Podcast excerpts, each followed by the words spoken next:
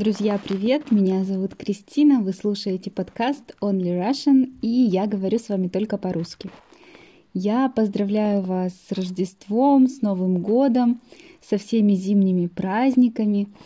Вообще, я планировала праздничный эпизод Only Russian, но обстоятельства складываются таким образом, ситуация такая сейчас, что в мире происходят более важные вещи, более важные события, чем Новый год. Украина хочет войти в НАТО, так закончился 2021 год, а 2022 год начался с протестов в Казахстане.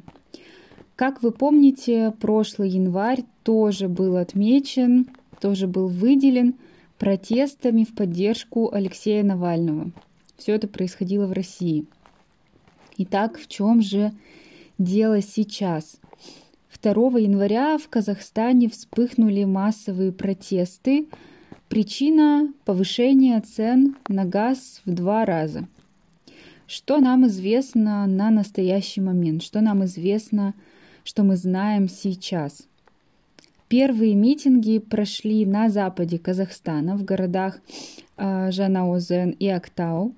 Власти Казахстана объяснили, что повышение цен связано с ростом спроса. Спрос – это то, что покупатель ждет, чтобы купить. А повышение спроса они связывают с повышением цен. Потребление, то есть использование газа ежегодно растет, а объемы, объемы, то есть размеры производства остаются на уровне прошлых лет. Протесты, что удивительно, очень быстро, напоминаю, что 2 января все это началось, очень быстро протесты принесли свои плоды. Принести плоды значит дать результаты. Например, мы можем сказать, моя работа принесла свои плоды. То есть я получил какой-то результат после своей работы. А, итак, какие же плоды принесли протесты. Владельцы заправок решили в этой области снизить цены на автомобильный газ. А, заправка – это место, станция, где владельцы автомобилей могут получить бензин или газ для своих машин. Это заправка. И они решили пойти навстречу протестующим и дать возможность использовать газ по более низкой цене. Но протестующих это не удовлетворило. Протестующим этого было недостаточно. Правительство, правительство Казахстана, я имею в виду, конечно, после первых протестов создало специальную комиссию, которая должна работать э, с этой ситуацией – 4 января, да, через два дня после начала протестов, эта комиссия обещала протестующим выполнить их требования, выполнить их просьбу, то есть снизить цену на газ. В городе Актау к протестующим вышли вице-премьер страны и министр энергетики, и они сообщили людям о решении по ценам и обещали, что протестующих людей не накажут. То есть люди, которые вышли на митинги, они останутся без наказания. Наказания не будет. Но это также не помогло. Вообще для России, конечно, это очень интересная ситуация, когда э, народ добивается своих требований вот так быстро, да, в течение двух дней. Но э, это не помогло, потому что повышение цен это только верхушка айсберга. Да, верхушка айсберга, то есть поверхностная причина, причина, которая наверху. Каковы же предпосылки? Предпосылки, начальные мысли, э, начальные идеи протестов на самом деле. Вообще, социологи сейчас говорят о том, что карантин, во-первых, изменил финансовую ситуацию в стране, и большую проблему почувствовал сейчас средний класс. А, процент людей, которые являются средним классом, стал меньше. А, вырос процент получения кредитов. Вообще общее финансовое настроение очень пессимистическое. Дело не только в ценах, проблема не только в ценах, но также политологи считают, что критическая ситуация сейчас а, в Казахстане связана с системой государственной власти, с участием бывшего президента Казахстана Нурсултана Назарбаева и действующего президента Касым Жамарт Такаевым. А, такая система была организована в 2019 году. И что это за система, спросите вы. Нурсултан Назарбаев был президентом Казахстана 29 лет. На всех президентских выборах за время независимости страны он набирал, а, по официальным данным, более 90% голосов избирателей – как вы помните, выборы – это ситуация, когда народ выбирает лидера, либо партию, а избиратели – это люди, которые выбирают да, народ. Последние выборы э, с участием Назарбаева состоялись в 2015 году и были внеочередными. Внеочередной, то есть вне очереди, без очереди. То есть по плану Выборы президентские должны были пройти в 2017 году, но они состоялись в 2015 году. И после победы на этих выборах президент Казахстана а, Назарбаев начал готовить транзит власти, а, вносить, то есть добавлять изменения в Конституцию. Например, новый потенциальный президент Казахстана – не мог сразу начать формировать свою команду в правительстве, а должен был работать со старым составом, с командой Назарбаева. Передача, то есть транзит власти, произошел в 2019 году. Назарбаев тогда обратился к народу по телевизору и объявил о своем досрочном, да, опять до конца срока, уходе с поста президента до конца периода. Досрочный уход с поста значит, что президент уходит с должности до конца его президентского срока, до конца его президентского периода. Было такое и в истории России, если помните, тогда Борис Ельцин передал власть Владимиру Путину. И в 2019 году в стране прошли опять досрочные выборы, после которых власть перешла Касым Жамарту Такаеву. Сам Назарбаев при этом не ушел из политики вообще. Он занял сразу несколько постов и начал исполнять обязанности Елбасы – Елбасы – это такой титул, как «Отец нации». А, было очевидно, что Назарбаев продолжает сохранять влияние на события в стране, на события в Казахстане. Ну, вы уже, наверное, чувствуете, что вот это Елбасы, отец нации, а, долгое нахождение в правительстве – Э, такой как бы культ личности. И вот это переименование столицы Казахстана Астаны в Нур-Султан, да, э, тот факт, что Назарбаеву поставили прижизненный памятник, э, ну, то есть памятники, монументы, да, их э, принято ставить уже после смерти обычно. И прижизненные памятники, памятники, которые ставят когда человек еще живой, это очень редко. И это опять говорит нам о культе личности. Ну, вообще, вот вы можете представить, например, что Ангела Меркель закончила свою работу на посту канцлера Германии, и Берлин переименовали в Ангельштадт, например. Но это невозможно. А что касается памятника Назарбаеву, кстати, его снесли а, несколько часов назад снесли, то есть разрушили, деструктивно убрали его. Такой получился символ конца системы. Протесты а, сейчас это результат очень долгого недовольство этой системой. Это результат того, что люди устали от несменяемости власти.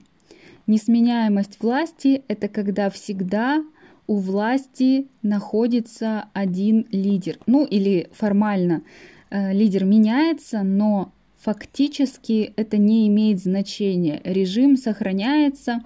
Э, например, бывший лидер э, тоже находится у власти, дает рекомендации, советы и очень влияет на жизнь страны.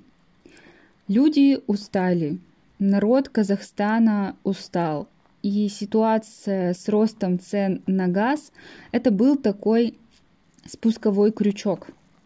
Спусковой крючок – это деталь оружия, которая начинает выстрел. Ну, например, у вас есть револьвер, и у него есть эта деталь, спусковой крючок. Вы нажимаете пальцем на него, и происходит выстрел, бабам.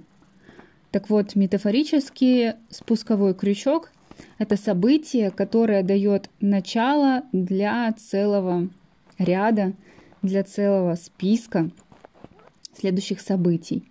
Да, это было причиной сначала, но сейчас каждый человек протестует против чего-то своего. Поэтому так сложно сейчас контролировать или даже остановить протестную волну, потому что у людей, у протестующих – нет единых требований. Они хотят абсолютно разных вещей. И проблема еще в том, что у протеста нет лидера. Да, каждый человек, он э, участвует в этих протестах сам и по своим причинам. Нет лица, с которым власть могла бы общаться, вести переговоры, договариваться – и так далее. Ну вот давайте вспомним, например, протесты в Беларуси. А, там у нас автократ потерял поддержку избирателей, он проиграл выборы и начались протесты, а, причем мирные протесты. Да, вы помните, что люди просто выходили на митинги, и у этих митингов был абсолютно четкий лидер Тихановская тогда. А, сейчас митинги в Казахстане превратились в беспорядки. Беспорядок – это ситуация, когда нет порядка, да, когда только хаос. В стране ввели режим ЧП. Режим ЧП – это режим чрезвычайного положения. Чрезвычайное положение – это особенный режим, которые вводят для защиты от внешней или внутренней опасности, для того, чтобы поддержать общественный порядок. А общественного порядка вообще нет. А, например, требования протестующих, которые начинались как, ну, можно сказать, социально-экономические, да, вот это вот эм, требование понизить цены на газ, эти требования они переросли в политические. А, то есть народ потребовал отправить правительство Казахстана в отставку. Да? То есть правительство Казахстана отправили в отставку, их уволили, они не могут больше продолжать работать. Протестующие пытались захватить административные здания а, появились видео в интернете о том, как протестующие напали на военные грузовики, на военные машины. А, президент Такаев как относится к этой ситуации? Он назвал то, что сейчас происходит, актом внешней агрессии, да, как будто это инспирировано извне, не внутри Казахстана началось это все, а извне, как бы снаружи, от других стран. И он обратился за помощью э, к ОДКБ. ОДКБ – это Организация договора о коллективной безопасности. А, эта организация, она в себя включает следующие страны. Армения, Белоруссия, Казахстан Киргизия, Россия, Таджикистан. Итак, вот эти страны э, решили отправить в Казахстан миротворческие силы. Миротворческие – это такие силы, которые творят, то есть создают мир. Да? Цель э, сейчас создать мир в Казахстане. Э, почему-то вот силами других стран. А сейчас они должны охранять военные и государственные объекты, и от России в Казахстан тоже поехали военные. А, чтобы вы понимали вообще масштаб беспорядков сейчас в Казахстане, например, российские авиакомпании, такие как Аэрофлот, Уральские авиалинии, э, отменяют рейсы в Казахстан. То есть самолеты в Казахстан из России сейчас не летают. Ну вот именно Аэрофлот и Уральские авиалинии.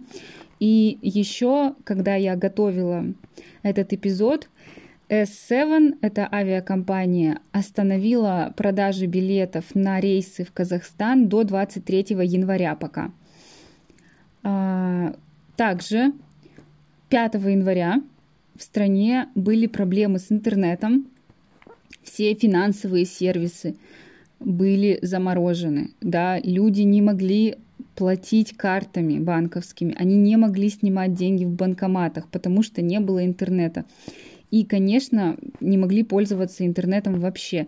Но вечером 5 января интернет уже работал, ну, потому что сейчас э, сложно отключить страну, целую страну от интернета. И да, как вы можете слышать сейчас, и как вы, наверное, читали в новостях, это все выглядит как стихийный а, стихийный, то есть как стихия, как природа, которой невозможно управлять, а, как э, стихийный протест, да, то есть э, зафиксированы даже факты мародерства уже. А, и вот в результате этих стихийных столкновений есть погибшие. Погибшие, то есть люди, которые погибли, которые умерли. Есть погибшие, есть э, раненые, есть пострадавшие, те, которые страдают в разной степени. И это не похоже на Беларусь, да? Э, в Беларуси были мирные митинги, люди в ответ на эти мирные протесты, на эти спокойные протесты получали агрессию и насилие со стороны власти – Здесь же, в Казахстане, обе стороны, и митингующие, и протестующие, и э, правительство применяют силу, применяют насилие. А что я думаю по поводу того, что Россия и другие страны, как часть ОДКБ, ввели свои войска, своих военных на территорию Казахстана? А, я считаю, что ситуация в Казахстане, по крайней мере сейчас, это не гражданская война. Это не война внутри страны. И как я это вижу вот сейчас, это не проблема, которая инспирирована извне. То есть не проблема, которую создали другие государства. И я думаю, что на данный момент, вот прямо сейчас, эта проблема могла быть решена с помощью внутренней полиции, то есть полиции Казахстана, а, чтобы перевести эти протесты, да, какие-то очень агрессивные, в разряд мирных протестов. Я думаю, что вот там несколько сотен, может быть, мародеров – которые сейчас орудуют в Казахстане, наверное, с ними могла бы справиться полиция Казахстана. Ну, полиция или военные Казахстана. А, потому что любые военные чужой страны, например, военные, да, там, России на территории Казахстана производят впечатление, что они оккупанты, да, это не так. Но люди чувствуют, что на их территории находится армия другой страны. И, конечно, они это воспринимают так, как будто на их территории, на территории их страны оккупанты. А, как мы с вами уже говорили, абсолютно понятно, что у протестующих сейчас разные причины быть недовольными правительством. Да, это уровень жизни, несменяемость власти, кто-то просто решил мародерствовать и пользуется моментом. Это все понятно. Но все эти люди, даже если у них разные причины, я боюсь, что скоро могут почувствовать себя некомфортно, потому что на территории их страны, на территории Казахстана, находятся военные из других стран.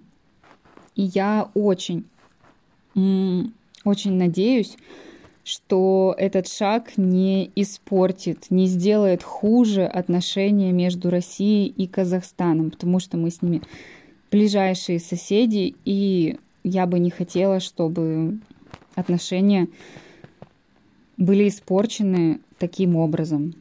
Мне очень жаль, э, что уже второй год подряд первый эпизод моего подкаста в новом году я посвящаю митингам и протестам. И я надеюсь, что скоро все закончится миром и что скоро военные уедут из Казахстана в свои страны, что протестующие удовлетворят свои требования, что власть восстановится и все произойдет мирно, без гражданской войны. Ну а кроме этих ужасных событий, сегодня, конечно, православное Рождество, 7 января. И я поздравляю всех, для кого этот праздник значим, для кого этот праздник важен. И будем надеяться, что этот праздник принесет всем нам мир и спокойствие. Ну и я с вами прощаюсь. Услышимся в следующем эпизоде. Пока-пока.